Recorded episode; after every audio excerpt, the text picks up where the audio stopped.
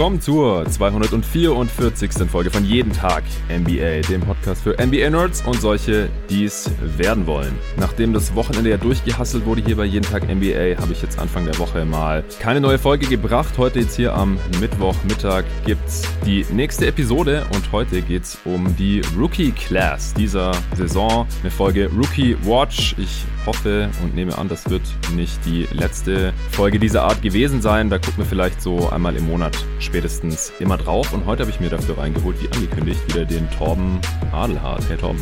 Hi Jonathan. Ja, und der aufmerksame Hörer, der wird wahrscheinlich auch gleich merken, du hast dein Setup abgegradet und klingst dadurch heute auch noch äh, ein ganzes Stückchen klarer als noch letzte Woche, wie ich finde. Denn inhaltlich war das auf jeden Fall top und äh, jetzt auch von der Audioqualität her Rookie Class auf jeden Fall sehr, sehr interessant. Wir hatten uns ja auch mehrmals drüber unterhalten in verschiedensten Podcast-Formaten hier. Letzte Woche haben wir über die Sophomores gesprochen, über die Zweitjahres-Profis in der NBA in einem Zweiteiler. Äh, dann kam ja noch der zweite Teil der Answering Machine und dann musste ich hier Anfang der Woche mal ein paar andere Sachen erledigen. Aber jetzt ist wieder einiges geplant hier, die nächsten Folgen. Heute Rookie Watch. Morgen gibt's ein Fantasy Update mit Robin. Mit dem hatte ich ja eine Folge zu Fantasy Manager Games schon vor Saisonstart aufgenommen. Da gucken wir morgen jetzt endlich nochmal ausführlicher drauf. Danach geht's weiter mit einer Folge zu den äh, Spurs Jazz, äh, die ja gerade eine Winning Streak haben und auch den Pacers zusammen mit Tobi Bühner. Dann gibt es zum ersten Mal diese Saison eine Awards-Ausgabe. Das werden wahrscheinlich mindestens zwei Teile, so wie ich uns kenne, mit dem David. Die Hörer, die letzte Saison schon am Start waren, die kennen das schon. Da werden diverse NBA Awards vergeben, beziehungsweise es wird eben drauf geguckt, wer sind da gerade so die Frontrunner bei den Awards, die es wirklich in NBA gibt. Und dann äh, haben wir uns da letzte Saison auch noch ein paar zusätzliche Awards dazu ausgedacht, die wir vergeben wollen. Dann wird es mal wieder Zeit für Power Ranking Updates in beiden Conferences und das ist so der grobe Plan für die kommende Woche. Die äh, heutige Folge wird präsentiert von NBA 2K21, dem Videospiel für die NBA-Saison 2020-21. Da gab es jetzt ein großes Roster-Update. Die Spieler wurden neu bewertet, natürlich basierend jetzt auch auf den Leistungen, die sie Stand jetzt in der Saison bisher gezeigt haben. Und passend zur heutigen Folge haben LaMelo Ball und Tyrese Halliburton wahrscheinlich die Frontrunner für Rookie of the Year, die wir nachher hier natürlich auch noch genau in die Lupe nehmen und ihre Games analysieren, einen Boost bekommen. Die haben beide im Overall-Rating plus drei bekommen, sind da jetzt stärker als noch vor Saisonstart. Also NBA 2K21 ist natürlich auch hinterher, dass im offiziellen Roster die Stärken und Schwächen abgebildet werden. Ja, Torben, ich würde sagen, wir fangen an. Der Plan ist so über Spieler zu sprechen, die äh, wir jetzt viel gesehen haben oder über die auch viel gesprochen wird, die viel spielen, natürlich auch in ihren Teams die große Rollen einnehmen oder die auch hoch gedraftet wurden. Und mal zu schauen, so was äh, halten wir bisher davon, was sie in der NBA gezeigt haben, wie passt das zu dem, was wir vor der Saison ja auch erwartet haben, unter anderem hier im Podcast, was teilweise auch ziemlich kontrovers dann diskutiert wurde. Und wir wollen uns dabei so ein bisschen an unseren Boards von äh, vor der Saison, also zur Draft, die wir beide auch gemacht hatten, diskutiert hatten, veröffentlicht hatten, entlang hangeln. Kein Anspruch auf Vollständigkeit hier heute. Das wird eine kürzere Folge. Wir haben gesagt maximal eine Stunde, eher 45 Minuten, denn du hast heute auch noch was anderes zu tun. Und dafür schauen wir dann, wie gesagt, dann später in der Saison sicherlich nochmal drauf und dann besprechen wir da dann vielleicht Spieler, zu denen wir heute jetzt nicht so wirklich kommen. Wen hattest du nochmal auf eins an deinem Board damals? Ich hatte Killian Hayes an eins. Ja, ich auch. Der ist leider nach wie vor draußen mit seiner Hüftverletzung und deswegen haben wir jetzt schon eine Weile nicht mehr spielen sehen und werden ihn jetzt auch eine Weile nicht mehr sehen. Trotzdem hast du mir schon erzählt gehabt, dass du alles von ihm gesehen hattest, natürlich als Hayes-Fan. Äh, was hältst du denn von dem, was du bisher von ihm in der NBA so gesehen hast? Und ändert das jetzt schon irgendwas daran, was du von ihm vor seiner Rookie so erwartet hattest? Also hättest du ihn jetzt immer noch an eins auf deinem Board oder wie sieht's aus? Ja, also wir hatten ja im Vorgespräch schon gesagt, dass man eigentlich jetzt nicht nach so wenig Spielen und nach so wenig Einsatzzeit von Rookies schon in irgendeiner Weise von seinen ähm, vorherigen Meinungen derart abweichen sollte, dass man jetzt schon alles kritisch hinterfragt oder halt auch seine ja. eigene Prognosen in Frage stellt. Deshalb, ähm, ich hätte Killian Hayes weiterhin an eins, auch wenn man natürlich sagen muss, dass die ersten Spiele jetzt nicht ähm, das waren, was man von ihm erwartet hat oder was man sich vielleicht auch erhofft hat. Er hatte sichtlich ähm, Akklimatisierungsschwierigkeiten mit dem schnelleren und physischeren NBA-Spiel. Die BBL-Fans unter den Zuhörern erinnern sich ja auch vielleicht, dass Hayes in seine BBL-Saison ja nicht wirklich fulminant reingekommen ist. Auch da war er am Anfang ein bisschen am struggeln und ähnliche Probleme Problem hat man jetzt auch gesehen. Ich finde halt auch sein Fit ähm, bei Detroit jetzt mit Blake Griffin, der ja wirklich wirklich eigentlich nur noch am Perimeter spielt und ähm, kaum mehr in die Zone reindrivet oder Post-Ups sucht, fand ich auch sehr schwierig. Das kam ihm, glaube ich, nicht so gelegen. Man hat natürlich Killian Hayes die ersten Spiele sehr viel im Pick and Roll gesehen, was ja auch seine große Stärke ist, dass er aus dem Pick and Roll ähm, eine Defensive seziert, die richtigen Kickout-Pässe spielt, seine, seinen Pick and Roll-Partner einbindet.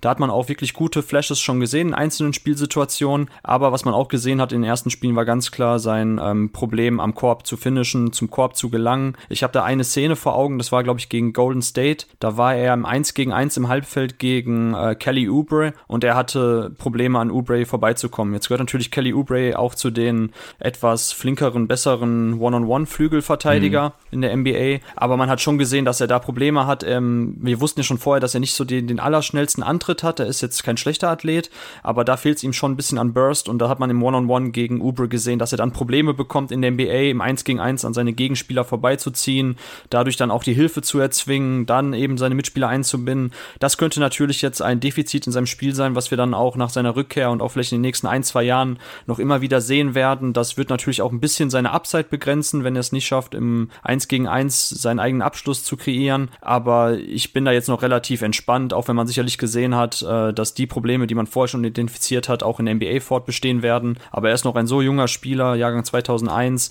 und auch in der Defensive fand ich, hat er schon mit seiner Länge gute Plays gemacht, äh, ist ein agiler Verteidiger, sowohl in der Help Defense als auch am Mann mit guten Ansätzen und ja, also wie gesagt, Detroit war die ersten Spiele wirklich schwere Basketballkost, die man sich da reingefahren hat. Wie gesagt, Blake Griffin ist sehr enttäuschend ähm, und ja, von daher möchte ich da jetzt definitiv noch nicht das äh, die Lanze brechen in dem Sinne, dass ich jetzt sage, ich würde Hayes herabstufen. Es ist natürlich schon so, dass LaMelo Ball besser in die Saison gekommen ist. Die beiden hatte ich ja an 1 und 2 und viele haben ja auch, ja, sag ich mal, zwischen den beiden geschwankt in ihren Boards, ähm, wen die an 1 haben. Jetzt aktuell wird man wahrscheinlich eher LaMelo Ball vorne sehen, aber ja, ich bin da noch entspannt. Was sind deine ersten Eindrücke? Ich gehe da zum allergrößten Teil mit. Ich habe nicht alles von ihm gesehen, muss ich auch wirklich zugeben, weil ich mir dann doch nicht jedes Pistons-Game äh, reingezogen habe und ich habe auch nicht auf dieses äh, nice Scouting-Tool Zugriff, auf das du und noch viele der anderen Scouts Zugriff haben, wo man sich einfach die ganzen Szenen schon vorsortiert reinziehen kann. Das ist natürlich richtig cool und äh, ich muss mal schauen, dass ich da früher oder später auch Zugriff bekomme. Grundsätzlich wollte ich aber auch noch sagen, äh, das ist hier jetzt natürlich auch natürlich wie immer bei jeden Tag NBA kein Overreactions Podcast, also nach äh, nicht mal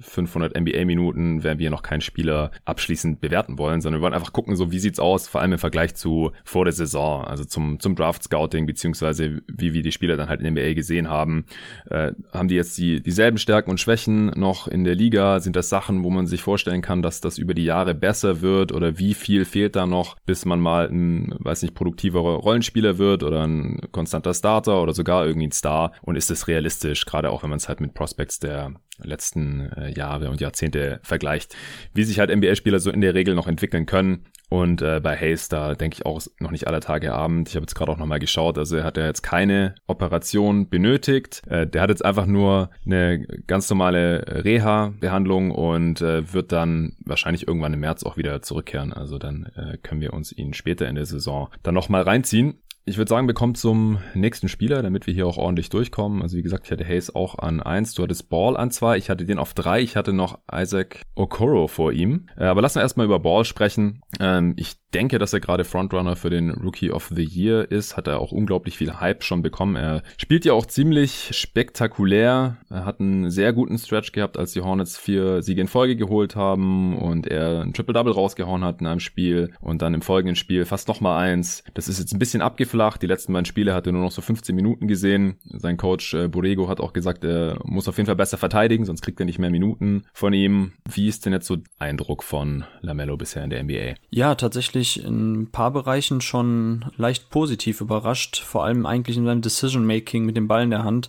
Es gab immer noch ein paar Szenen, wo er einfach den Ball äh, nach vorne gebracht hat und hat dann irgendwie oben ähm, einen Screen gestellt bekommen, hat dann aber sofort abgedrückt mit 20 Sekunden noch auf der Shotclock und hat dann gebrickt, also wie gesagt, der 3 ging zumindest nicht rein. Und das sind halt die Abschlüsse, die man dann auch in der NBL in Australien von ihm immer wieder gesehen hat, was einfach jetzt nicht für, für sonderlich, äh, ja, also als Spielgestalter und Ballhändler wünschst du dir in deinem Team eigentlich, dass derjenige im Angriff etwas mehr noch die äh, Fäden zieht und da ein bisschen mehr seine Mitspieler involviert. Und diese Flashes hatten wir jetzt immer noch bei LaMelo Ball, aber ansonsten fand ich eigentlich sein Decision Making viel besser als noch in Australien. Ähm, Im Pick and Roll sieht er gut aus, dass er mit seiner Länge und mit seinem Ballhandling an, an zu den Spots gelangt, wo er hin will, um da eben dann entweder für sich selbst zu kreieren oder den Korb zu attackieren oder eben für die Mitspieler aufzulegen. Dass er das kann, wussten wir und das sieht man jetzt auch schon in der NBA. In Transition sieht er super aus, das hat man auch schon vorher gewusst, dass er nach einem Rebound schnelle Outlet-Pässe spielt, dass er nach äh, Deflections oder Steals bei Ballgewinn halt immer sofort umschaltet, versucht den schnellen Pass nach vorne zu spielen, den Outlet-Pass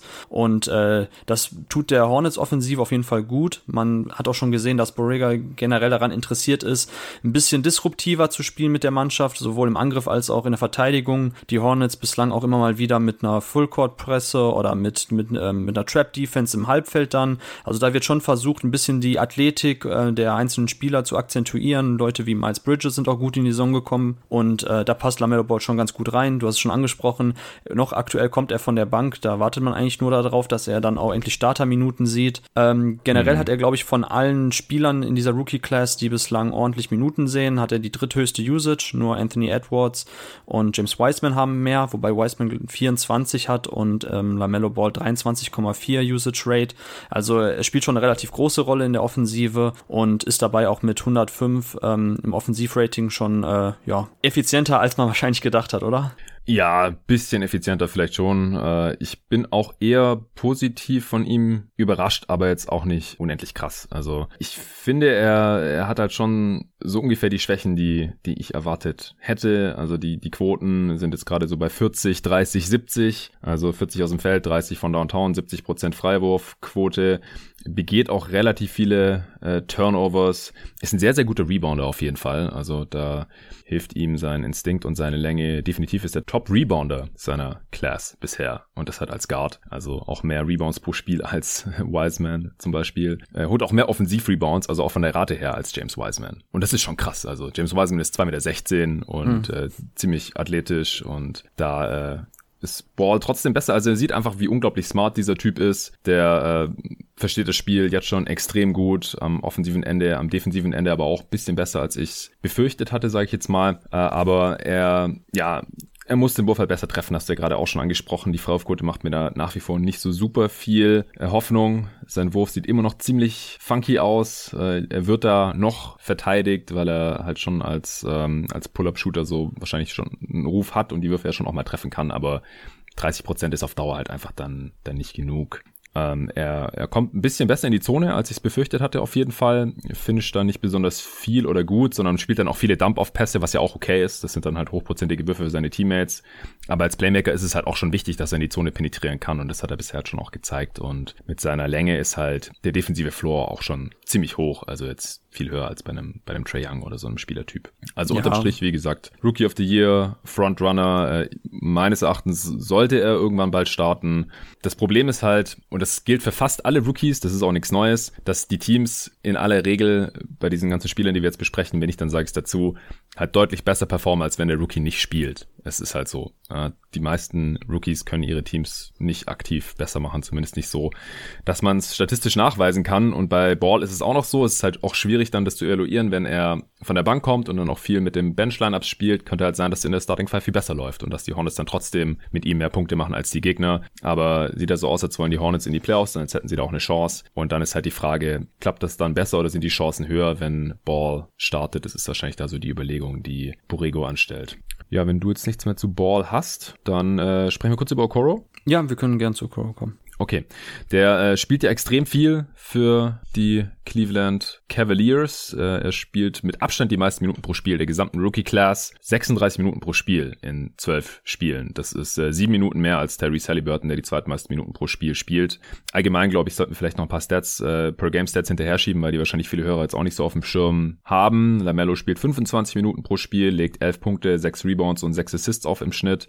Äh, dann vielleicht noch kurz bei äh, Hayes, hatten wir auch nicht gesagt, der spielt 21 Minuten im Schnitt in den sieben Spielen, die er halt gemacht hat vor seiner Verletzung, knapp fünf Punkte und vier Assists im Schnitt äh, unter 30 Prozent aus dem Feld. Und Okoro legt acht Punkte, zwei Rebounds und zwei Assists auf. So ganz grob. Im Prinzip bringt er auch das, was ich erwartet hatte. Also er äh, zieht ziemlich viel zum Korb und äh, zieht auch ziemlich viele Freiwürfe. 70. Percentile ist das, äh, trifft leider nur 65% davon. Das ist auch so ähnlich wie am College. Geht entweder zum Korb oder nimmt Dreier. Leider, also eigentlich theoretisch effizient. Aber wie gesagt, dadurch, dass die Freiwürfe nicht so gut fallen und der Dreier halt bisher auch wie am College nicht mit knapp 30%, ist er halt insgesamt noch nicht äh, super effizient. Aber er spielt halt vor allem so viel aufgrund seiner Defense. Also man könnte jetzt einen Case machen und sagen, der startet, der spielt richtig viel und das auch oft als Point of Attack Defender und das halt für die siebtbeste Defense der Liga. Aber äh, auch hier ist es so, wenn man halt ein bisschen genau in die Zahlen reinschaut, dann äh, verteidigen die Cavs sogar besser, wenn, wenn Okoro nicht spielt. Wie gesagt, das ist äh,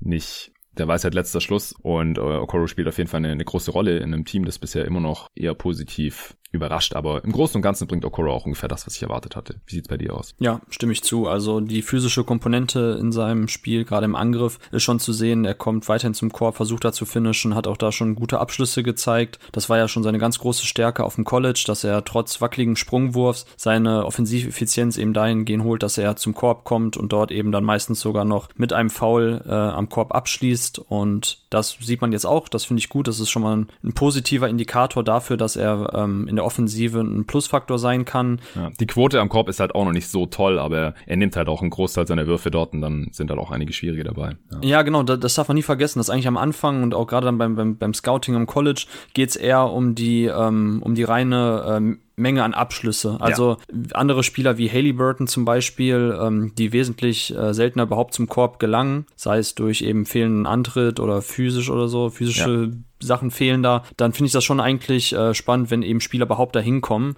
Ja. Und ähm, das spricht dann ja dann auch eben dafür, dass man dann im Laufe der Zeit, sei es durch verbesserte, ähm, durch einen verbesserten Touch, durch äh, Counter-Moves in der Zone oder so, dass man da dann auch noch die Quoten hochschraubt. Aber mir gefällt es, dass er überhaupt erstmal da sein Volumen bekommt. Und das finde ich gut. Auch Cuts, ich habe da auch einige Szenen jetzt gerade vor meinem Auge, wie Okoro dann ähm, Offball sich bewegt hat, zum Korb im richtigen Augenblick gecuttet ist, da dann den Ball bekommen hat. Und ähm, ja, das ist schon wichtig gerade weil er nimmt jetzt knapp vier Dreier auf 100 Possessions, trifft die, wie du schon gesagt hast, nur knapp unter 30 Prozent, also unterdurchschnittlich, deutlich unter, unterdurchschnittlich. Und ähm, ja, er muss halt dann weiter zum Korb kommen und Offball gute Dinge machen, um eben da noch einen Wert zu haben. Und vielleicht kann er dann ähnlich wie aktuell auch ein Josh Green bei den Mavs vor allem dahingehend dann noch ähm, Gravity entwickeln für einen Angriff, dass man ihm weiterhin auch respektieren muss, indem er halt Offball und sich gut bewegt und halt zum Korb cuttet. Das könnte halt auch nochmal ein Faktor sein. Ja, und man darf auch nicht vergessen, bei den Cavs ist das Spacing halt echt suboptimal. Die spielen halt echt oft jetzt mit McGee und Jared Allen gleichzeitig oder vor dem Trade auch mit McGee und Drummond gleichzeitig. Das ist halt schon sehr, sehr eng dann da in der Zone. Mhm. Ja. Okay, äh, nächster Spieler. Wen hattest du als nächstes auf deinem Board dann an, an drei oder vier? Äh, ich hatte an ähm, Position drei Devin Vassell. Ja, dann hatte ich an vier. Dann sprechen wir als nächstes über den. Da hast du bisher wahrscheinlich auch fast alles gesehen als äh, Devin Vassell-Fan, oder? Ja, genau. Also einige Spiele auf jeden Fall, ähm, sowohl live als auch real life in, in ganzer Länge.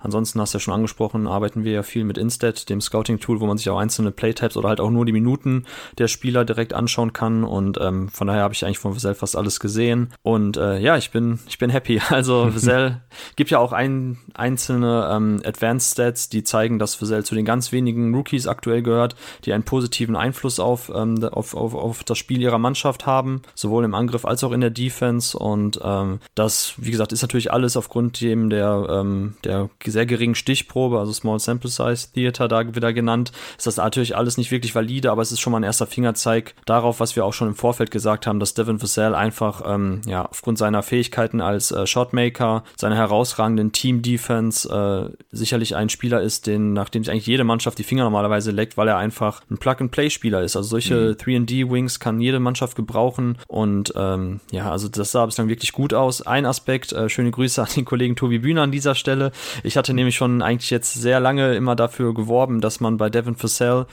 seine, ja, seine Defizite vielleicht im Ballhandling und auch im Pick-and-Roll Decision-Making, Playmaking nicht überbewerten sollte, weil, ähm, wie gesagt, Florida State schon öfters angesprochen, das College, für das er gespielt hat, da gibt's jetzt nicht so diesen einen Playmaker, der alles äh, kreiert, sondern eigentlich muss jeder Spieler da ein bisschen was mit dem Ball in der Hand mal machen, mal ein Pick-and-Roll laufen. Und da gab's auch einige Szenen, obwohl Devin Vassell da bei den Advanced Stats nicht so, ähm, nicht so gut war, was die Pick-and-Roll-Offense betrifft, hat er trotzdem richtig gute Ansätze gezeigt, ähm, sowohl was das ähm, Passing betrifft aus dem Pick Pick and Roll, als auch eben den Pull-Up-Wurf. Und das ist natürlich etwas, worauf wir ganz genau achten immer. Ähm, sind Spieler dazu in der Lage, auch schwierige Würfe zu treffen, sich den eigenen Wurf zu kreieren, auch im Halbfeld?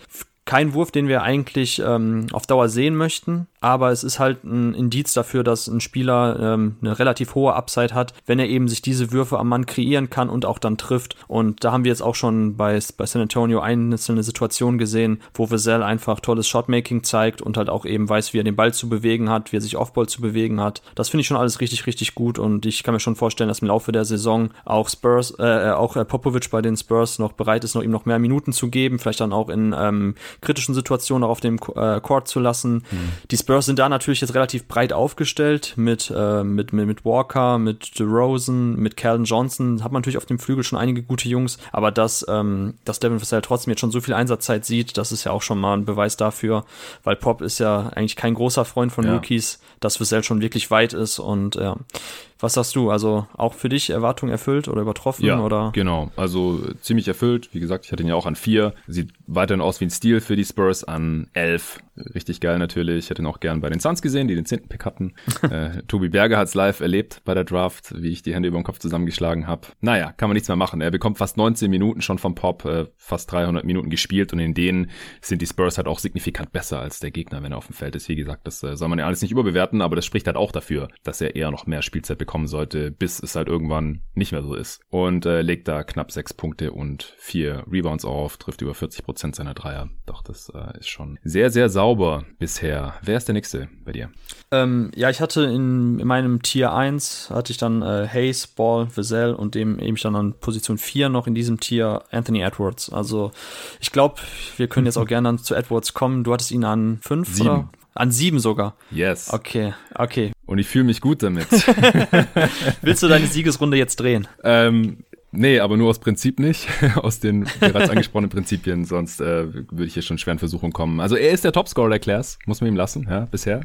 12,3 Punkte pro Spiel, äh, ungefähr drei Rebounds, knapp zwei Assists im Schnitt, äh, fast 400 Minuten, aber kommt ja von der Bank für die Wolves und er braucht halt unglaublich viele Würfe, um auf diese 12 Punkte pro Spiel zu kommen. Also die Shot Selection ist verdammt nochmal wild. Äh, Quoten von 34% aus dem Feld, 27% von Downtown, aber 80% von der Feuerlinie. Also ich glaube einfach nicht, dass er am Touch liegt. Es ist nicht der Shooting Touch. Das glaube ich nicht, aber der ballert einfach. 10 3 auf 100 Possessions, er lässt sie fliegen, trifft auch unter 40% seiner Zweier, was mit der Athletik halt schon echt schwer ist eigentlich. Also das ist super enttäuschend. Der hatte einen richtig krassen Dank jetzt in dem Spiel gegen die Wolves, das, äh, gegen die Warriors, das ich gesehen habe, auch gegen Wiseman oder so an Wiseman vorbei, so Donovan Mitchell mäßig, beide beidbeinig abgesprungen, schön aufgeladen, Tomahawk, Slam. Also der ist athletisch und er ist eine richtige Kante. Das äh, wusste man auch schon vorher, aber er trifft am Kopf nur 51 Prozent, ja, obwohl er so fliegen kann. Das ist super mies. Er zieht kaum Freiwürfe und äh, seine Assist zu Usage Rate von Cleaning the Glass, also quasi wie viel Assist spielt man gemessen an den ganzen Abschlüssen, die man halt nimmt, die ist im 11. Percentile im Liga-Vergleich. Also äh, er legt auch nicht besonders viel für seine Mitspieler auf, sondern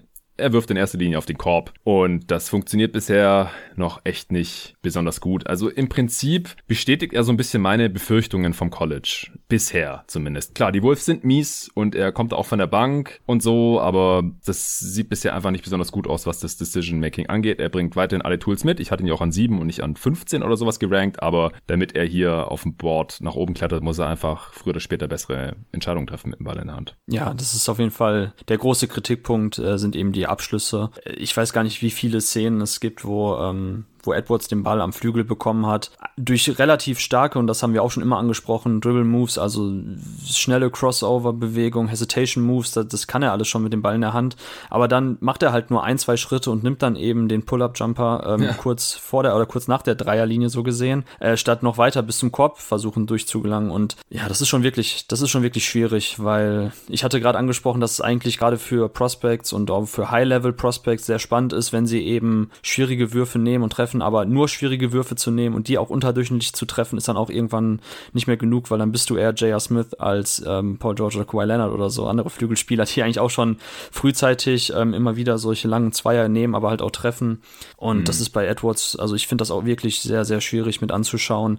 Und du hast gerade die eine Szene angesprochen, da möchte ich einmal gegenhalten. Das war nämlich dann im, in der zweiten Halbzeit auch wieder eine Situation gegen Wiseman. Ähm, er hatte, ich glaube, er kam aus dem Pick and Roll, Anthony Edwards, hatte dann Wiseman ähm, vor sich stehen, hat dann auch wieder einen ähm, Dribble-Move zur linken Hand gemacht. Und Wiseman, muss man da auch loben, hat, ähm, hat das defensiv gut gemacht, ist mit ihm geslidet und ist einfach nur vertikal hochgegangen, hat nur die Arme oben gelassen, also nicht für den Block gegangen und mhm. Edwards konnte überhaupt nicht finishen. Und ähm, ja. ja. also Wiseman wurde, wurde ja an vielen Stellen von uns ja auch immer kritisiert dafür, dass er in der Defensive keine gute Figur abgibt, da viel zu äh, jumpy ist und da hat er wirklich grundsolide das gut verteidigt gegen Anthony Edwards und da hat man auch schon gesehen, dass Edwards da eben dann auch ein Plan B fehlt und ja. da einfach auch die Finesse am Korb und äh, ich hatte damals den Vergleich gezogen, dass Anthony Edwards mich an so einem ähm, an, an so einen Hobbyhandwerker erinnert, der, der die besten Werkzeuge zu Hause stehen hat, aber sich trotzdem immer mit dem Plastikhammer auf den Finger haut. Einfach nur so, also er hat alle Tools der Welt, aber er kriegt es einfach nicht zusammen. Ähm, ja, und klar, viel zu jung noch, um da jetzt eben auch schon irgendwas zu sagen. Aber ja, er bestätigt da leider ein bisschen so die, ähm, die ganze Kritik, die man vorher schon gehört hat und weshalb wir ihn auch, du natürlich mit sieben noch ein bisschen tiefer, aber auch ich hatte ihn ja nur an vier, in Anführungszeichen. Mhm. Und ähm, ja, wenn er da nicht irgendwie mal ein bisschen so dieses äh, Rollenspieler-Mindset entwickelt, dass er auch dann mal, wenn er den Korb attackiert, auch nochmal den Ball rauspasst. Auch da hatte er gegen die San Antonio Spurs eine super Szene. Da ist er dann zum Korb mal gezogen, drei Spieler äh, auf ihn kollabiert und er hat dann den Kick-Out-Pass zu Nas Reed, glaube ich, an der Dreierlinie gespielt. Da hatte er auch schon bei Georgia im College immer wieder solche Situationen, aber die sind halt viel, viel, viel zu selten. Ja. Also da muss er einfach das Gleichgewicht in seiner Offense finden. Ja, er, er kann schon passen. Also das ja, hat eben, David genau, also, auch schon mal angesprochen. Ja. Da hat mir so ein ein halbes Spiel geschaut, ich weiß nicht mehr, was gegen die Nuggets oder so, äh, wo er ganz solide ausgesehen hatte, aber er macht es einfach viel zu selten. Es ist halt wirklich das Decision-Making, die Entscheidungen, die er trifft. Und ja, genau, also dieser, dieser Slam gegen, gegen Wiseman in Anführungsstrichen, das war halt, er hat den Ball bekommen, ich weiß gar nicht mehr, ob das nach einem Offensivrebound war oder nach einem Kick-Out-Pass oder sowas, ungefähr auf der Höhe der Freiwurflinie, hatte er dann wirklich Zeit, da war kein Defender, mit Anlauf in die Zone zu gehen und da abzuspringen und so und das muss man Wiseman ja fast noch zugute halten, dass er da überhaupt noch contested hat und nicht einfach nur stehen geblieben ist oder aus dem Weg gegangen ist. Also, äh, wie gesagt, so in Traffic und sowas, da ist Edwards echt kein guter Finisher bisher. Dafür, was er für, ein, für einen Körper hat und für körperliche Anlagen. Ja, ja, das stimmt. Okay, dann so, würde ich sagen. Sollen wir kurz über die Defense noch vielleicht, weil das finde ich eigentlich auch spannend, weil wir ja, da ja auch okay. im Vorfeld ja immer gesagt haben, oder viele haben ja auch das Label des 3D Guards für Edwards dann noch gesehen, wenn das mit Playmaking nicht kommt. Und da war er am College viel zu oft einfach ähm, off und hat er dadurch geglänzt, dass er kein besonderes Interesse hat, auszuhelfen oder auch im One-on-One -on -One seine, seine Füße zu bewegen. Und ähm, ja, ehrlich gesagt, also er steht aktuell bei 1,2 äh, Steals in der, ähm, also Steal Percentage und 0,4 Block Percentage. Mhm. Das ist auch natürlich schon schon ein Fingerzeichen darauf, dass er da viel zu wenig Einfluss nimmt. Ja. Und als ich mir dann gestern die Playtypes in der One-on-One-Defense von ihm angeschaut habe, ja, also da sieht man tatsächlich immer noch dieselben, dieselben Probleme wie auf dem College. Einfach, es ist eine Mischung aus, ähm, aus fehlender Stance, dass er halt einfach keine gute Fußarbeit und Technik hat und nicht runtergeht und halt auch Einsatz ähm, am Flügel. Mhm. Ich weiß nicht, wie ist dir da aufgefallen? Ja, nicht so super negativ, aber ich muss auch sagen, ich habe jetzt nicht ganz so viel drauf geachtet. Also, wie gesagt, wenn man jetzt keinen Zugriff auf Instat hat, dann muss man sich ja wirklich bei einem Spiel vornehmen, jetzt die ganze Zeit nur auf Edwards zu schauen in der Defense. Und das habe ich jetzt noch nicht gemacht, beziehungsweise ist äh, mir da noch nicht so super schlecht aufgefallen bisher. Mm, na gut, immerhin. okay. ja, nee, aber es ist gut, dass du es dir angeschaut hast und das wundert mich jetzt auch nicht, dass es nicht besser aussieht als im College bisher. Aber hätte ich jetzt selber nichts zu sagen können, selbstbewusst.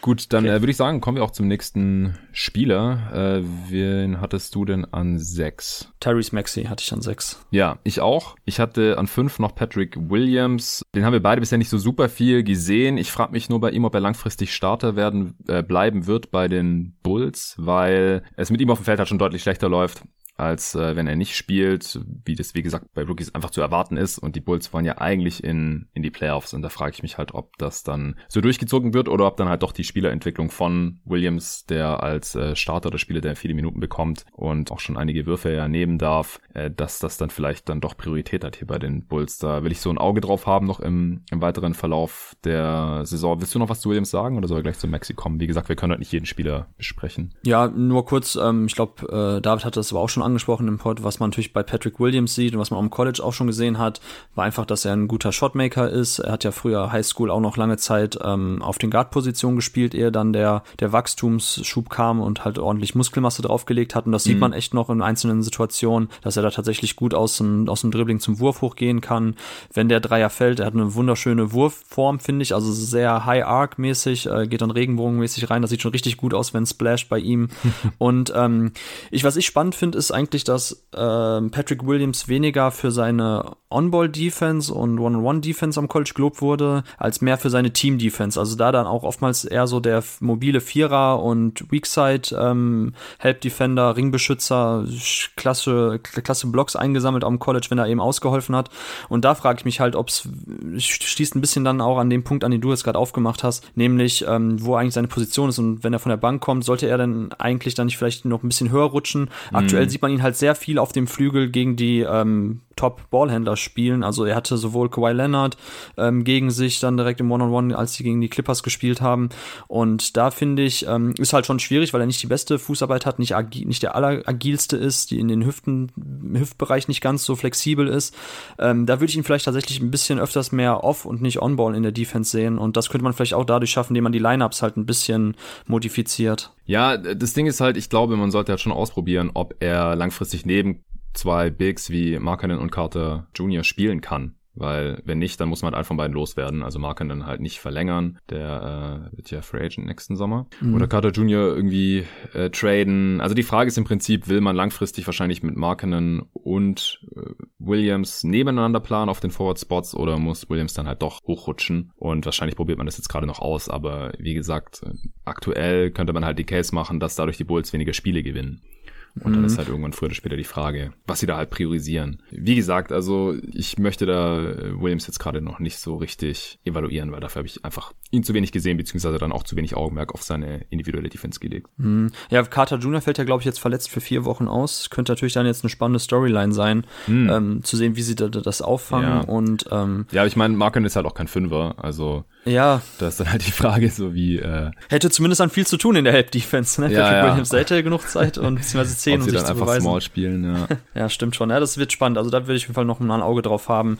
Aber hier, also auf Rotoworld steht, ah ja doch, aber der Status war noch Day-to-Day. -Day. Ja, das äh, so. ist ein bisschen irreführend, aber wenn man draufklickt, steht dran, will be re-evaluated in four weeks. Na gut. Da kann man mal ein Auge drauf haben dann. Ja, dann äh, wahrscheinlich mehr Minuten auch für Gafford. Ja, stimmt. Okay, äh, Tyrese Maxi, ha? Huh? Ja, Tyrese Maxi, okay. Was machen wir mit Tyrese Maxi? Äh, ja, fang du mal an, weil ich meine, wir hatten ihn ja beide sechs, von daher ähnlich äh, hohe Meinung von ihm. Ja. Und kannst du dir jetzt im Nachhinein, ich weiß gar nicht, ob wir darüber schon gesprochen haben, oder du an anderer Stelle, so ein bisschen den Gedankengang der Franchises erklären, ähm, warum er so tief gefallen ist? Ja, es muss halt schon noch was kommen vom Shot-Profile her, weil sonst weiß ich halt nicht, ob er langfristig ein effizienter Scorer sein kann. Äh, Defense sieht solide aus, es war erwartbar. Äh, sein Stock ist natürlich extrem durch die Decke gegangen, durch die 39 Punkte gegen Denver, als die Sixers nur sieben Spieler hatten. Das hatten wir im Pod auch schon mal erwähnt. Und er nimmt halt die meisten, den Großteil seiner Würfe nimmt er aus der Floater Range und trifft die bisher noch überdurchschnittlich, so im mittleren 40er Bereich. Das ist okay, aber das hatte ich auch bei einer Answering Machine hier angesprochen. Das war die letzte Folge, dass ähm, man sein Game halt eigentlich nicht auf Floatern aufbauen kann, es sei denn, man trifft die abartig gut, wie äh, Tony Parker zu besten Zeiten oder sowas. Ansonsten ist es halt leider wie der lange Midrange-Jumper, eher ineffizienter Wurf und er findet schon gut am Korb, aber er nimmt den Wurf halt meistens schon früher, bevor er direkt am Korb ist und zieht dadurch halt unglaublich wenig Freiwürfe. Also sechstes Percentile laut Clean the Glass das geht fast nicht weniger eigentlich. Also 10 von 12 bisher in der NBA. Das äh, machen andere Spieler in einem Spiel. Und gleichzeitig nimmt er halt relativ wenig Dreier und trifft auch weiterhin unter 30 Prozent. Das war im College ja auch schon das Problem. Äh, Midrange-Jumper fallen auch nicht. Und äh, John Hollinger hat ihn jetzt den Anti-Mori-Ball-Guy genannt, weil er halt keine Freiwürfe zieht und kaum Dreier trifft oder nimmt. Und das ist halt auf Dauer, glaube ich, kein Rezept für effizientes Scoring. Also da, da muss er dann noch Wege finden, wie er ganz zum Korb kommt und da äh, dann halt ähnlich effizient finishen kann oder dass halt der Dreier dann doch irgendwann noch in einem effizienten Maße fällt. Aber ansonsten, wie gesagt, das, das, das konnte man ja auch vorher schon so äh, erahnen und wenn, ich, ich glaube halt weiterhin schon daran, dass der Wurf noch ein bisschen besser wird und dann äh, ist auch die, das Ranking hier so äh, gerechtfertigt. Also warum er auf 21 gefallen ist in der Draft noch, das kann ich nach wie vor nicht ganz verstehen. Ja, also ich finde, er gehört auf jeden Fall zu den Spielern. Ich hatte es ja im Vorgespräch kurz gesagt,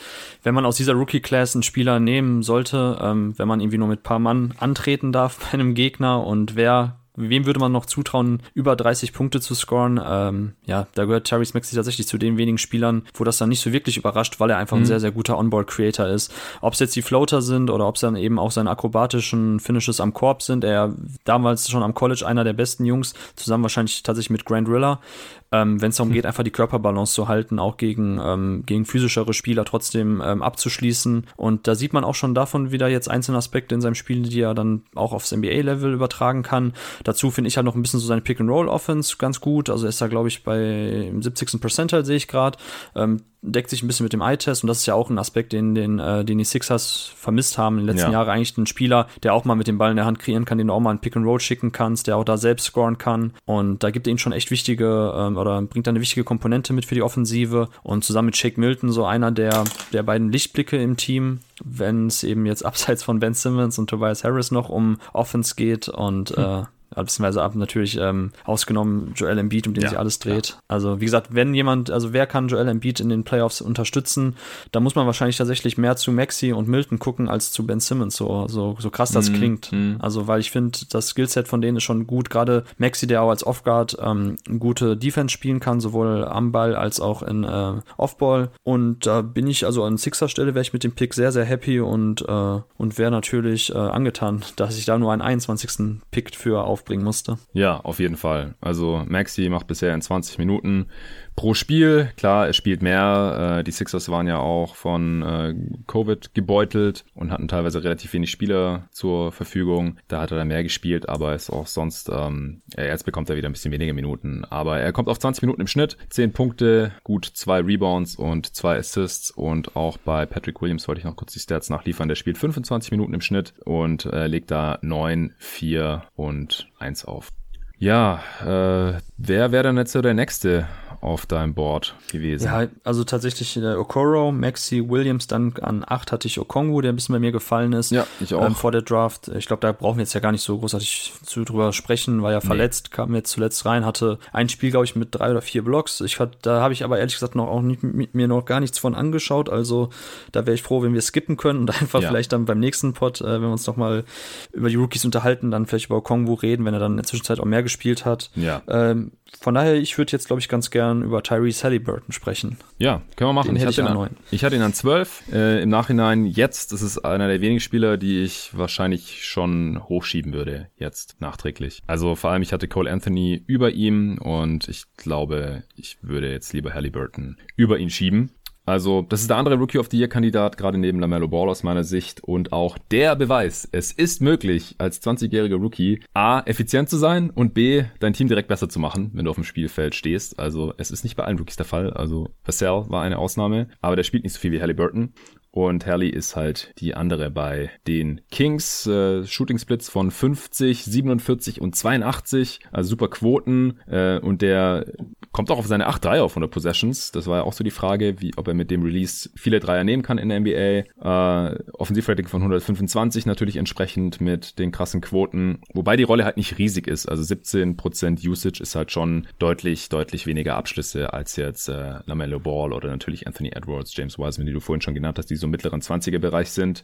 Aber die Rolle, die maximiert er halt absolut, hat auch ein äh, Assist zu Usage-Verhältnis, das, was wir vorhin bei Edwards schon erwähnt hatten, im 100. Percentile. Also niemand spielt so viele Assists mit den Abschlüssen, die er nimmt, wie, wie Halliburton auf seiner Position in der gesamten Liga. Äh, du hast vorhin auch schon erwähnt, er kommt halt nicht so viel zum Ringen und sieht halt fast keine Freiwürfe. Also 14 Freiwürfe in 11 Spielen, das ist äh, schon sehr, sehr wenig. Ja, wie gefällt dir Halliburton bisher? Du warst ja vor der Draft ein ziemlich großer Fan. Ja, ich war ein Riesenfan. Ich glaube, wenn David nicht, ähm, nicht so übertreiben würde mit seinen Rankings und ihn an eins und nachher an drei oder weiß ich gar nicht, wo ihn hatte, ähm, könnte ich mir, glaube ich, dann auch weiterhin noch das Label des größten Halliburtons Befürworter geben. Äh, ja, ich, ich war halt tatsächlich schon im, am Ende seiner Freshman-Saison bei Iowa State ein Fan. Ähm, mhm. Iowa State hatte in der Saison, das ist, glaube ich, jetzt ganz interessant nochmal zu erwähnen, äh, in der äh, Halliburton sein Freshman-Jahr hatte, waren Mariol Shayok, ich glaube, der wurde von Philly oder was gedraftet, mhm. dann äh, Taylor Horton Tucker, Nick Weiler Bubb, der jetzt in der BBL spielt, Ähm, die waren alle in einer Mannschaft und äh, da blieb halt nicht mehr so viel übrig für Tyrese Halliburton im Angriff und das hat er halt wahnsinnig gut gemacht. Er war da tatsächlich dann eher so der, ähm, ja, ähnlich jetzt wie halt auch als Rookie bei den Kings, ja. jemand, der viel Offball stand, ähm, der dann den Ball bekommen hat, der schnelle Entscheidung mit dem Ball in der Hand getroffen hat, entweder den Wurf, den Dreier genommen hat oder halt weitergepasst hat, der dann vielleicht zum Drive angesetzt hat, aber dann sofort, wenn die Defense rotiert hat, den Kick-Out-Pass gespielt hat. Das ist, glaube ich, auch ein Aspekt, den man nicht unterm Tisch fallen lassen darf bei ihm, warum er auch so wenig am Korb abschließt bei den Zahlen. Er spielt halt sehr früh und sehr oft einfach schon den Kick-Out raus. Statt irgendwie zu versuchen, physisch am Korb zu finishen, spielt er lieber den Dump-Off-Pass oder kickt raus mhm. an die Dreierlinie. Das war schon ähm, zu College-Zeiten so und das hat halt den Wert ein bisschen gedrückt und das mögen natürlich die Advanced Stats nicht so, das spiegelt sich dann da wieder. Ähm, aber tatsächlich ist es so, dass er eigentlich da versucht, das richtige Play zu machen, statt irgendwie, mhm. kann man auch sagen, er kennt halt seine eigenen Defizite oder weiß, dass er halt jetzt nicht der physischste ähm, Finisher ist, dass er da eben den Ball rausspielt. Aber für mich eröffnet das halt noch weitere Dimensionen für eine Offensive, wenn man halt ähm, da eben den Ball so gut swingt. Und für mich ist da eben jetzt der Quervergleich zwischen Haley Burton in seinem Freshman-Jahr bei Iowa State und eben jetzt sein Rookie-Jahr. Er hatte auch als Freshman bei Iowa State nur eine Usage von knapp über 10, hatte da aber ein Offensivrating von knapp 130, also mordseffizient. Yeah. Und er macht einfach kaum Fehler auf dem Basketballfeld. Mit seiner Länge ist er in der Defensive ein super Team-Defender, macht schnelle, clevere Rotation, hat seine Hände am Ball in den Passwegen und äh, das, dass er das alles so gut übertragen kann, ist vielleicht ähm, für Einzelne, für Einzelne ein bisschen verwunderlich, dass es wirklich so gut direkt funktioniert in der kleineren Rolle.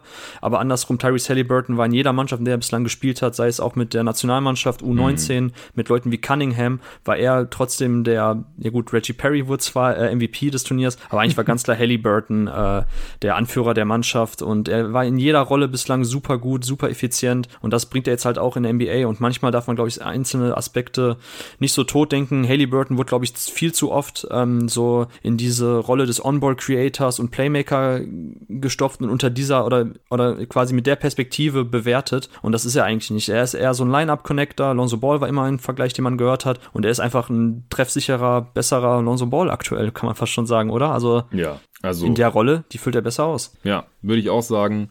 Also allein schon die, die Quoten, da äh, kann Lonzo Ball ja nur von träumen.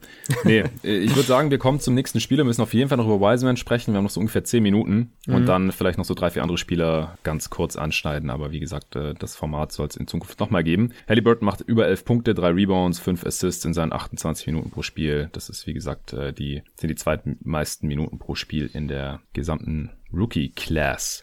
Ja, kommen wir mal zu Wiseman vielleicht, auch wenn ich noch ein paar andere Spieler jetzt vor ihm auf dem Board hatte, einfach aufgrund seiner Draft-Position und weil er auch teilweise natürlich deutlich mehr spielt als viele andere Spieler, war er auch Starter bei den Warriors bis vor kurzem, bis zum letzten Spiel. Da ist er dann auf die Bank gegangen und Kevin Looney ist in die Starting Five gerückt, wie ich es hier im Pod ja auch schon ein bisschen erwartet hatte mal, als wir über Wiseman gesprochen haben. Ich glaube, da hatte ich mit David über ihn gesprochen gehabt. Äh, wo hattest du Wiseman nochmal gerankt am Ende? An 17.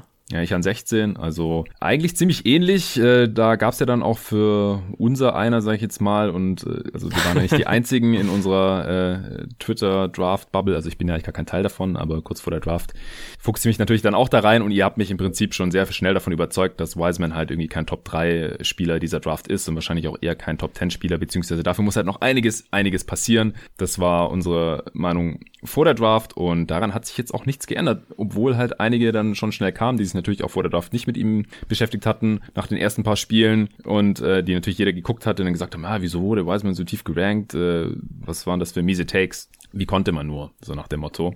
Und klar, er ist lang, das sieht jeder. Er kann springen, das wird auch schnell klar. Er hat eine gute Straight Line Speed und verdribbelt sich da jetzt auch nicht dauernd irgendwie, wenn er geradeaus dribbeln muss. Und das ist natürlich eine Kombination, vor allem mit der Wurfform, die da noch ordentlich aussieht, das äh, lädt natürlich zum Träumen ein. Aber das war's dann halt auch schon fast, leider, nach wie vor mit, mit James Wiseman. Oder wie siehst du das jetzt nach seinen ersten paar Spielen? Ja, das ist natürlich, ja, schwieriges Thema. James Wiseman, ähm, ich glaube, man muss ja nochmal ganz klar sagen, auch wenn wir ihn jetzt an 16 bzw. ich an 17 hatte, also ich hatte ihn immer noch in dem Tier Top of Rotation 20 bis 30 Minuten Spieler Rollenspieler. Ja, ich glaube so, auch, ich glaube auch nach wie vor, dass er ein Starter oder sowas sein kann. Aber wir reden halt hier über den zweiten Pick. Ja, richtig. Beziehungsweise da, das ist halt der springende Punkt. Ähm, er hat einen hohen Floor, den haben wir immer angesprochen. Ja. Und wenn ich dann auch so Sachen sagt, wie hier in dem Pod, ähm, James Wiseman basketballerisch ist da fast noch nichts vorhanden, dann ähm, meine ich damit natürlich nicht wie unser eins, wenn wir auf dem Court gehen, äh, sondern einfach nee. James Wiseman unter der, oder beziehungsweise wenn ich ihn bewerte und ich bewerte, oder ich muss ihn dann quasi bewerten als, ähm, als kommenden Franchise-Player, da kann er offensiv ein Go-To-Guy sein, primäre Scoring-Option. Und dann schaue ich mir an, was geht denn da bei ihm im Bereich Onboard Creation, Self-Creation. Und da hatten wir dann, das ist natürlich das, was viele Kritiker mal vorbringen, wie können wir denn Highschool-Tape jetzt so überbewerten oder die drei Spieler am College, wo ich ja auch immer gesagt habe, das war quasi ähm, Muster ohne Wert, weil ganz ehrlich, zwei Games davon waren gegen zwei der schlechtesten College-Teams und eins gegen Oregon hatte er früh Foul-Probleme und dann hatte sie selber ein bisschen rausgenommen. Äh, ja, aber wir, wir müssen halt irgendeine Bewertungsgrundlage nehmen und wir rechnen da ja schon mit ein, wie sich gewisse Skills transportieren lassen und auch skalieren lassen. Und das ist halt wirklich der springende Punkt bei James Wiseman, dass ich auch gesagt habe, hey, also die im Best Case kann es ja in Richtung agilerer Miles Turner werden. Die Zahlen übrigens, das habe ich mir jetzt letzte Woche angeguckt, ich weiß nicht, ob die immer noch so sind, die waren fast identisch zwischen Miles Turner als Rookie und James Wiseman als Rookie. Oh. Ähm, also das muss ja die Messlatte sein und nicht ein Anthony Davis. Also schaut euch gerne die Spiele von Anthony Davis für Kentucky an. Also wir reden wirklich über zwei komplett andere ja. Spielertypen. Oder die Andre Ayton habe ich auch schon gehört, weil er auch an eins gepickt wurde. Also, sorry, die Andre Ayton war als Rookie schon sehr, sehr, sehr viel besser, als James Wiseman gerade ist. Ja. Und jetzt, zwei Jahre später, hat er sich ja defensiv auch noch so krass weiterentwickelt. Und am College, äh, das hatte Dennis auch mal auf, auf Twitter noch gepostet, hat Ayton ja auch ganz andere Sachen gemacht als Wiseman in seinen drei Spielen da. Ja, und bei Wiseman ist es dann eben auch, jetzt wenn wir den Quervergleich mit, mit Miles Turner ziehen, dass Turner ja auch jetzt als mobiler Bigman und Ringbeschützer, der auch Pick and Roll verteidigen kann, der, ähm, der das Spielfeld breit macht, auch mit seinem Wurf, das ist ja jetzt erst im fünften Jahr geworden auch nur, weil Miles Turner auch sein Volumen viel, viel höher geschraubt hat in der Offensive. Er nimmt jetzt knapp sechs Dreier äh, auf 100 Possessions und erst dann kann ich auch wirklich sagen, jemand ist als Stretch Bigman ähm, so produktiv, dass er auch einen Einfluss auf die Defensive nimmt. Bei James Wiseman, die Dreier, die wir gesehen haben, und klammern wir jetzt die drei Getroffenen aus dem zweiten Spiel aus, äh, dann steht er bei einer Quote von 3 zu 14. So, dann sind wir eher Richtung 20% Dreiervolumen und er nimmt auch nur zwei auf 100 Possessions. Das nimmt noch keinen Einfluss auf eine Verteidigung. Und das ist eben der springende Punkt. Wenn wir bei James Wiseman darüber reden wollen, dass er jetzt schon so tolle äh, offensive Ansätze zeigt. Ja, im Pick and Roll als, als abrollender Spieler. Und es ist jetzt auch mhm. effizienter und besser geworden mit der Zeit, als er wirklich jetzt nur noch das gemacht hat. Er streut immer noch mal ab und zu aus dem Pick and Pop lange Zweier ein. Und ja, er hat auch eine ganz gute Wurfform. Ich persönlich finde sie ein bisschen zu langsam. Macht jetzt nicht so viel aus, weil er halt so, so lang ist, dass er trotzdem den, ja, den äh, Abschluss so nehmen schlimm, kann. Ja. Ist nicht so schlimm, aber schränkt auch wiederum seine Upside ein als ähm, Movement-Shooter. Und mhm. weil, weil er zu lange braucht, seine Füße zu stellen. Und das wiederum begrenzt schon seine Upside auch Offball vielleicht da mal einen Wurf einzustreuen, wenn er eben dann auch mal um Blöcke kommt. Das glaubt man bei Bigs jetzt eher selten, weil sie meistens ja aus dem Pick and Pop äh, selber nach hinten abrollen, um den Wurf zu nehmen. Aber ähm, wie gesagt, da, da fehlt mir weiterhin eigentlich noch so die Komponente in seinem Offensivspiel, von der man halt ausgehen kann, ähm, dass das der Grundstein ist, auf dem alles andere fußt, um dann eben Wiseman auch als erste Scoring-Option zu sehen. Von seiner Defense haben wir auch schon immer mal wieder gesprochen, dass da einfach abseits von Drop Coverage nicht viel zu sehen ist. Und ähm, er ist einfach tatsächlich auch da wieder Fußarbeit ist okay, aber so die, die, diese Hüftflexibilität, wie, wie schnell kann ich auf Richtungswechsel des Gegners ähm, reagieren? Bei der Szene gegen Anthony Edwards, die ich vorhin angesprochen habe, da hat man auch gesehen, dass Wiseman halt ein bisschen länger braucht, um seine, um seine Hüfte zu drehen und da ist halt dann Edwards noch vorbeigekommen, wiederum gut gekontert von, ähm, von Wiseman, dem er einfach dann vertikal hochgegangen ist, ohne mhm. zu reachen. Aber ähm, ja, es ist, wie gesagt, also das Problem ist halt bei seinem Archetype, den er darstellt, als mobiler ähm, Seven-Footer, der auch mal hin und wieder einen Dreier einstreuen kann. Es geht nicht darum, ob, ob der 36% Dreier trifft, Wiseman, wenn er einen pro Spiel nimmt. So, nein, Einfluss auf die Defense, dass die auf ihn reagieren müssen, passiert erst mit höherem Volumen.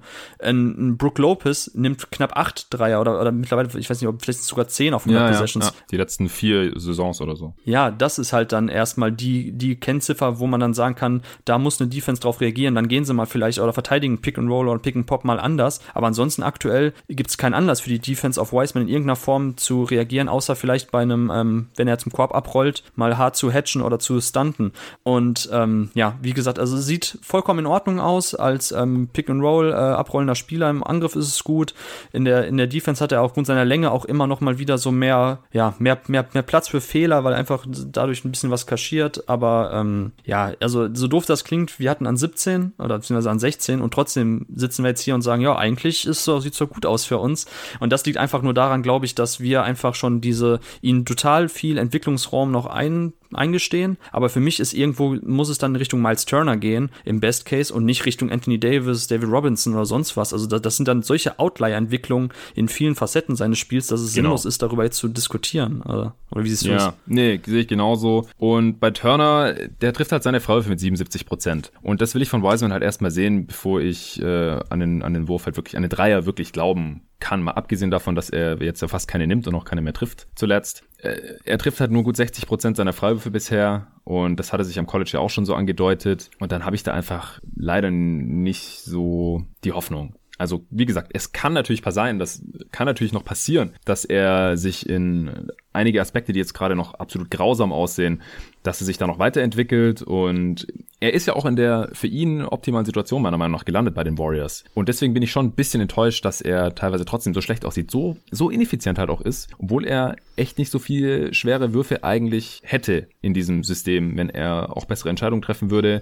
Er legt überhaupt nichts für Mitspieler auf. Klar, seine Rolle ist auch eher der Finisher, aber 11 Assists in 19 Spielen zu 27 Turnovers. Das ist echt übel. Also da kann man sich schwer vorstellen, dass er irgendwann mal was für seine Teammates kreieren kann. Äh, er ist im vierten Percentile Assist zu Usage, was wir schon bei Edwards und Halliburton ja vorhin angemerkt haben. Also noch niedriger als Edwards. Und abseits vom Dank trifft er halt auch überhaupt nichts. Also unter 40 Prozent aus jeder Range, außer am Ring. Und am Ring dankt er halt auch fast nur. Äh, nimmt auch relativ viele Midrange-Stamper, trifft davon nur 33 Prozent. Und ein Offensivrating von unter 100 als Big Man, gerade als jemand mit solchen körperlichen Anlagen, das sieht man halt auch sehr, sehr selten. Also, er ist ein schlechter Offensivrebounder. Also, mit den, mit den körperlichen Anlagen, das, das ist schon irgendwie seltsam. Also, beim Rebounding hätte ich mehr erwartet gehabt, auch am defensiven Ende. Da so nur leicht überdurchschnittlich. Hat's ja vorhin schon angemerkt, dass LaMelo Ball halt ein besserer Rebounder ist als der 2,16 Meter große James Wiseman. Und ja, die, dass, die, dass er jetzt auf die Bank geht, das ist auch nur folgerichtig, weil die Warriors sind mit ihm auf dem Feld halt richtig, richtig, richtig schlecht. Da reißt er sie quasi eigenhändig in den Abgrund. Und das darf halt halt nicht sein bei, bei einem Team, das äh, Steph Curry in der Prime hat. Das, das geht nicht. Der muss jetzt auf die Bank und äh, mit Kevin Looney läuft es halt deutlich besser. Das ist keine Überraschung. Ich denke, sie werden ihn weiter als äh, Backup ausbilden, was ja auch wichtig ist. Ich meine, sie haben jetzt diesen Pick hier investiert und der soll ja irgendwann mal auch gut werden. Und wie gesagt, ich glaube auch, dass er ein Starter sein kann. Und wenn er dann doch irgendwann mal den Dreier trifft, äh, so wie du gesagt hast, Richtung Miles Turner gehen kann und halt defensiv noch schlauer agiert, er fault auch unendlich viel. Also er blockt ja. ein paar Würfe, aber er macht mehr als doppelt so viele Fouls als Blocks. Also das ist, sieht alles ziemlich schwierig aus und aus meiner Sicht stand heute sogar noch ein bisschen problematischer, als ich erwartet hatte, weil er halt ein paar von den Sachen, wo ich dachte, das kann er schon, vor allem allem bei den Warriors halt auch noch nicht richtig gut macht. Und ähm, kann auch besser werden im Laufe der Rookie-Saison, kann auch noch in Zukunft besser werden. Aber Stand jetzt bin ich äh, noch zufrieden mit meinem Ranking an 16 von Wiseman. Ja, also wie gesagt, mir war es nur wichtig, nochmal zu erwähnen, dass wir ja 17 klingt hart oder 16 klingt hart, aber wir, wir, wir schätzen halt seine Upside nur nicht so hoch ein, dass, das, dass wir eben sagen, ja, wir glauben schon, dass er einen guten Floor hat, einen hohen Floor hat, dass er eben da seine Rolle gut ausfüllt. Und das macht er jetzt ja schon, schon teilweise in einem, in einem ambitionierten Team. Aber er ist halt kein positiver Faktor, muss er auch noch nicht als Rookie sein sein.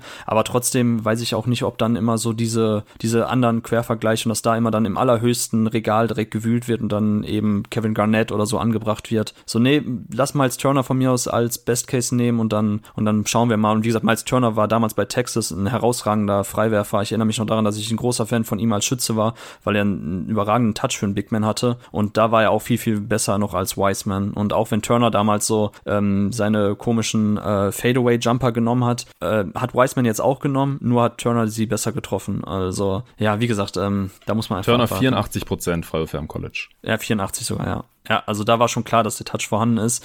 Wiseman nimmt viele Würfe, aber ja, da ist noch Luft nach oben. Ja, ich, ich glaube, es reicht zu Wiseman. Ist, was mich halt stört, ist, wenn jetzt irgendwie bei Wiseman bei vielen Fans nur die Highlights irgendwie hängen bleiben und dann halt irgendwie gesagt wird, hä, wieso hat man den so niedrig gerankt, der ist doch voll geil. Und dann sage ich halt, guck mal genauer hin und dann, dann versteht man das vielleicht auch. Ja, genau, also, sorry, noch ein letzter Satz, weil das wirklich, glaube ich, bei uns ein bisschen so am Herzen liegt, weil wir ja. uns so oft schon rechtfertigen mussten. Also nochmal, natürlich räumt jeder von uns auch den Spielern Entwicklungsraum ein und äh, auch James Wiseman kann Entwicklungssprünge in vielen Bereichen hinlegen, aber wir reden wirklich schon, also damit, dass er auch den, den Number Two Pick rechtfertigt, reden wir jetzt schon von, von einer Outlier-Entwicklung à la Kawhi Leonard. So, und möchte ich das prognostizieren anhand dessen, was ich gesehen habe? Sorry, nee, ehrlich gesagt nicht. Also, so. wie gesagt, das, es gibt gerade wenig Anlass eben zu glauben, dass er ähm, Defensive Player of the Year Kandidat ist, dass er ein, ähm, ja, der zweitbeste Offensivspieler eines Championship-Teams sein kann. Es ist hm. natürlich nicht auszuschließen, es ist wenig im Basketball, aber wenn wir nicht das Spielerische bewerten dürfen als, oder als Evaluationsgrundlage, was dann? Und dazu noch eben philosophische Fragen wie eben sein Archetype, den er darstellt als Spieler, als ähm, ja, defensiv etwas schwächerer Ringbeschützer, der vorne halt auch wenig anbietet, außer paar Finishes, aber lieber dann Jumper nimmt, die er nicht trifft. Also, wo soll die Reise da hingehen? Ich finde es weiterhin sehr, sehr schwierig, aber ähm, ja, wie gesagt, äh, manchmal muss man einfach die Kirche im Dorf lassen. ja, genau. Also, ich meine, das Ding ist, nicht jede Draftklasse ist gleich stark und manchmal kann man in zwei Jahren einfach keinen Franchise-Player ziehen. Das ist einfach so, klar. Und in dieser Class kann es natürlich auch passieren, dass jetzt von den 15 Spielern, die ich über ihn sehe, halt fünf gar nichts werden und dann von hinten nicht so viele nachrücken, dass er dann im Endeffekt Endeffekt äh, vielleicht doch der zehntbeste Spieler dieser Class ist oder sowas. Aber dass er der zweitbeste wird, da, da muss einfach so viel passieren. Da muss auch bei den ganzen anderen Spielern richtig viel falsch laufen, glaube ich, dass ähm, ich es einfach schwer zu rechtfertigen finde, ihn da dazu picken. Aber gut, ähm, über welche Spiele möchtest du jetzt noch sprechen? Wir haben nicht mehr viel Zeit. Ähm, sollen wir vielleicht die beiden Memphis Boys zusammen besprechen? Xavier Tillman und Desmond Bain. ja, das, äh, das kannst du gerne, kannst du gerne nochmal kurz machen. Kann ich gerne machen, aber ich wollte erstmal deine Meinung hören. Ja, also im Prinzip erfüllen die auch bisher die Erwartungen, ja, oder? Also ich weiß nicht, sind sie oder sind sie noch übertroffen aus deiner Sicht? Äh, ich hatte, ja, übertroffen würde ich jetzt nicht sagen ähm, bei Tillman, aber es ich bin sehr, ähm, sehr glücklich, dass er, dass er ein paar Schwächen, die ich vielleicht gedacht habe, könnten größer zu tragen kommen oder problematischer werden, nicht wirklich gezeigt hat. Ne? Also sprich eben, dass er nicht so ein explosiver Springer ist, dass er deshalb Probleme kriegt, äh, in der Zone zu verteidigen. Aber da sehen wir wieder, was, was wir auch schon mit Sophomores mal angeklungen haben, dass einfach diese physische Komponente und einfach die, der Basketball-IQ es dir erlaubt, in der Verteidigung ähm, auch ohne riesige Athletik und krasse Athletik ähm, gut zu verteidigen. Und das sehen wir bei Till Tillman.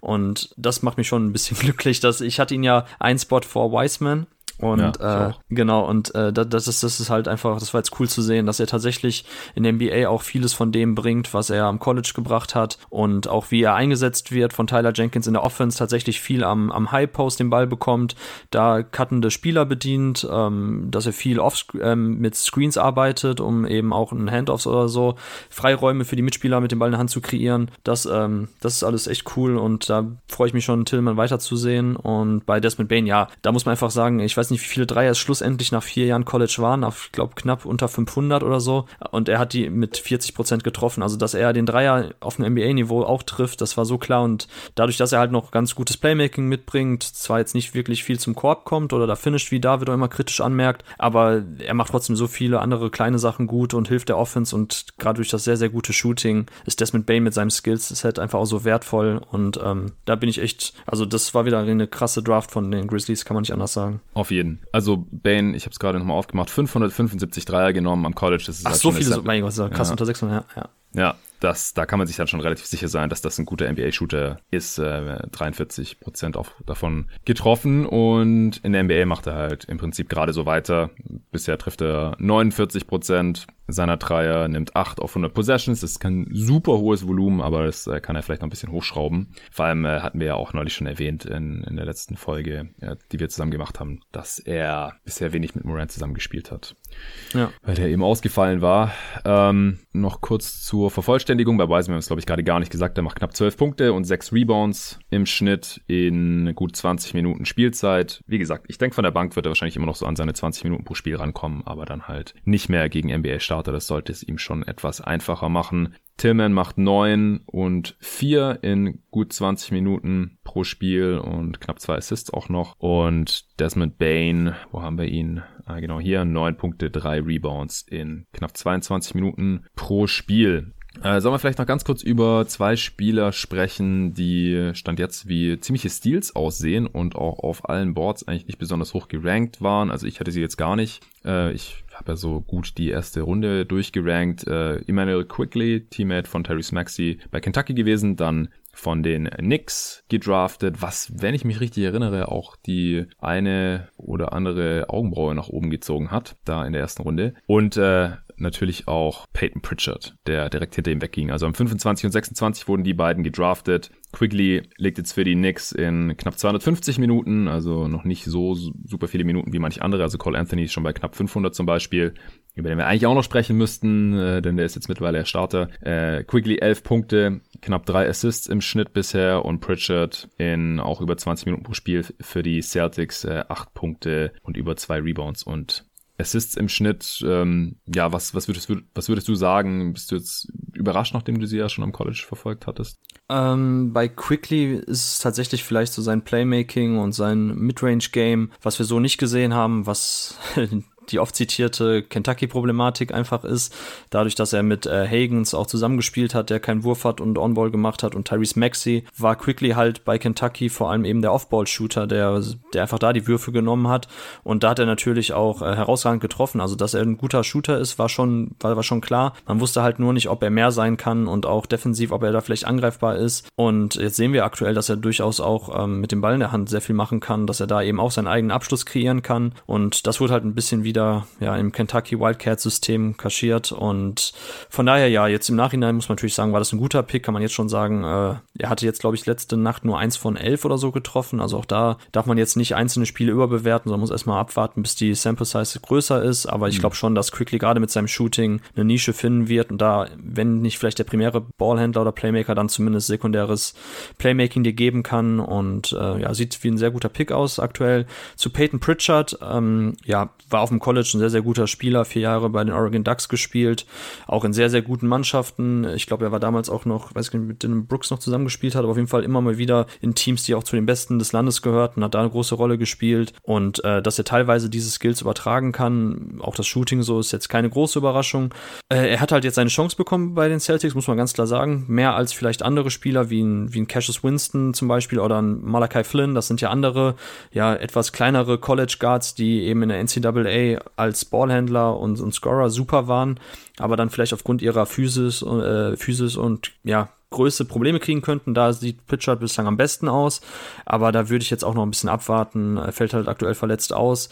Sah er besser aus, als man erwarten konnte? Vielleicht ja, aber andersrum, ähm, ja, wie gesagt, war jetzt nicht so die ganz große Leverage bei den anderen Spielern wie Flynn. Und ich würde aktuell, also ich halte immer noch sehr, sehr viel von Malakai Flynn. Hatte ein gutes Spiel bislang gezeigt, hatte sonst auch immer mal wieder, wenn er reinkam, ein bisschen Probleme. Aber äh, ja, da würde ich jetzt noch abwarten. Ich kann zu den beiden, wie gesagt, dass, dass Pritchard in der NBA paar gute Minuten abreißen kann als Backup Backup Point Guard ist jetzt ist halt nicht die Riesenüberraschung so. Das ist halt also es gibt 20, 30 Spieler, die man noch theoretisch auf sein Board in diesem Tier an Spielern mit reinnehmen könnte und da eben dann denjenigen richtig rauszufiltern ist halt dann oftmals auch eine Frage von ja, in welche Situation er landet. Ja. Wenn Pritchard eben im Front Office der Celtics große Fürsprecher hatte, dann ähm, kriegt er halt mehr Chancen als vielleicht ein Malachi Flynn, wobei man ja weiß, dass die Toronto Raptors sehr sehr viel auf Talententwicklung eben geben, ein super G-League Programm haben, also da bin ich auch wirklich noch sehr sehr guter Dinge, dass äh, Flynn sich dann in den nächsten Jahren entwickeln wird. Ja, also Pritchard äh, wird in der ersten Februarwoche nochmal reevaluiert. Der äh, hatte sich da leicht am Kreuzband verletzt. Also eine Zerrung. Und ja, wie du gerade schon gesagt hast, also solche Spieler, die vier Jahre am College waren und sich dann in der NBA äh, durchsetzen können. Da, da gibt's jedes Jahr irgendeinen, der irgendwo rauskommt aus der Ende der ersten Runde, zweite Runde oder sogar undrafted, die man vorher nicht so ganz auf dem Schirm hat, weil man nicht so richtig einschätzen kann, ob die ihre Skills auf die NBA dann übertragen können oder ob die jetzt im College halt auch relativ dominant sind, weil sie einfach schon so viel älter sind als, als die anderen. Pritchard habe ich gerade gesehen, der hatte fast 800 Dreier genommen am College, 38 Prozent davon getroffen, also auch schon solide Sample Size, aber man äh, muss ja auch noch ein bisschen mehr bringen, um sich dann in der NBA zu halten. Und er hat jetzt halt auch die Chance gehabt, weil Kemba Walker verletzt war, sonst hätte er die Minuten ja auch nicht bekommen und dann würden wir heute immer noch nicht über Peyton Pritchard sprechen. Ja, ähm, ich denke, ich weiß nicht, äh, willst du noch über den Spieler sprechen oder machen wir den Rest dann nächsten Monat? Mm, ja, vielleicht sollten wir kurz zu Pokoschewski unsere Meinung noch sagen, okay, weil da hatten ja. wir ja beide auch große Hoffnung und äh, ja, ähm, sieht ist, wild aus bisher. Es ist eine wilde Fahrt mit ihm, genau. Poku, ja. Wo hattest du ihn nochmal? An 12. Ja, ich hatte, sogar einen, ich hatte sogar einen 9 als so super high Upside äh, Pick. Ähm, ich finde, äh, was mir als allererstes aufgefallen ist, dann auch schon in der Preseason gegen NBA Competition, er sieht nicht aus wie ein Seven-Footer irgendwie. Er sieht nicht so lang aus. Er sieht kleiner aus. Also es gab ja vor allem noch diese äh, Gerüchte, dass er noch größer sei jetzt, die er selber noch so gestreut hat vor der Draft. Ja. Und auch in den ganzen äh, grainy Scouting-Videos da, da, da war er auch immer einfach zwei Köpfe größer als alle anderen so ungefähr. Aber in der NBA spielt ja auch auf dem Flügel viel und da fällt er jetzt nicht so raus mit seinen angeblich Seven äh, Feet, die er anscheinend auch hat an Länge offiziell. Und äh, klar, die Stats sind, sind super wild gerade. Also er trifft überhaupt nichts aus dem Feld, ist im nullten Percentile in Points per Shot Attempt und in der Turnover-Rate. Also es gibt keinen Spieler, der schlechter trifft und mehr den Ball verliert. Aber das war auch irgendwie absehbar. Also, dass das, das, wenn er ein paar Jahre lang braucht, das war klar. Allein schon, auch wenn man sich seinen Körper mal anguckt. Aber er ist auf jeden Fall noch relativ weit weg. Was ich interessant finde, ist, dass er zumindest statistisch gesehen defensiv trotzdem ein Plusspieler ist bei den Thunder. Aber äh, offensiv ist es äh, natürlich sehr, sehr katastrophal bisher. Was, was auch besser werden wird. Also solche Quoten schießt eigentlich niemand über eine gesamte Saison. Er ist gerade bei 24 Prozent aus dem Feld, 19 Prozent Dreierquote nach 237 Minuten. Das ist ein Offensivrating von 60. Hey, sieht man nicht so oft.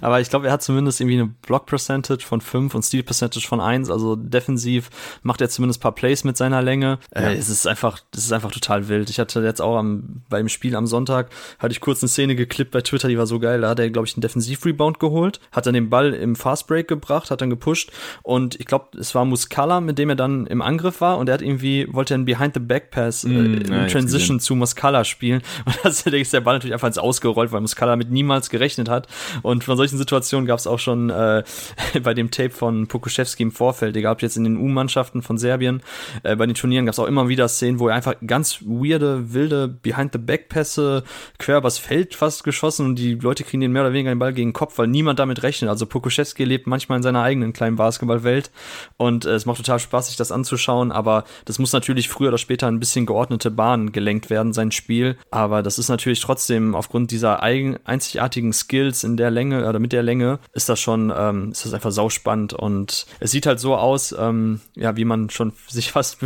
denken konnte, dadurch, dass er auch gar nicht zum Korb kommt, wird es halt dann auch schwierig, wenn die Würfe nicht fallen, dass er, er hat noch keinen Freiwurf gezogen. Noch nicht ein, ne? Das ist so Null, krass, ja. ja. Also, ähm, ja, er hängt meistens wirklich einfach nur am Flügel ab und äh, oder ich glaube ein, zwei Offensivrebounds, da macht er dann ein paar Dunks, so, da hat er welche geholt. Aber ansonsten, äh, ja, aber vielleicht noch mal kurz Anmerkung, weil Julian das in einem Podcast gesagt hat, der, glaube ich, das Asset Management kritisiert hatte, der Thunder, äh, mhm. äh, während der Draft, dass man für ihn ja so viele Picks abgegeben hat, ich weiß nicht mehr genau, wie das war. Da hast du dann eingeworfen, dass ja quasi äh, isoliert betrachtet stimmt's aber für Pokuschewski kann man es machen. Und das, das ja, ist für mich Thunder auch halt auch keinen hohen Pick haben sonst. Ja, genau. Und ich beziehungsweise was ich daraus mitnehme, ist einfach, dass sie für ihn einen Plan haben. Also ähm, ja.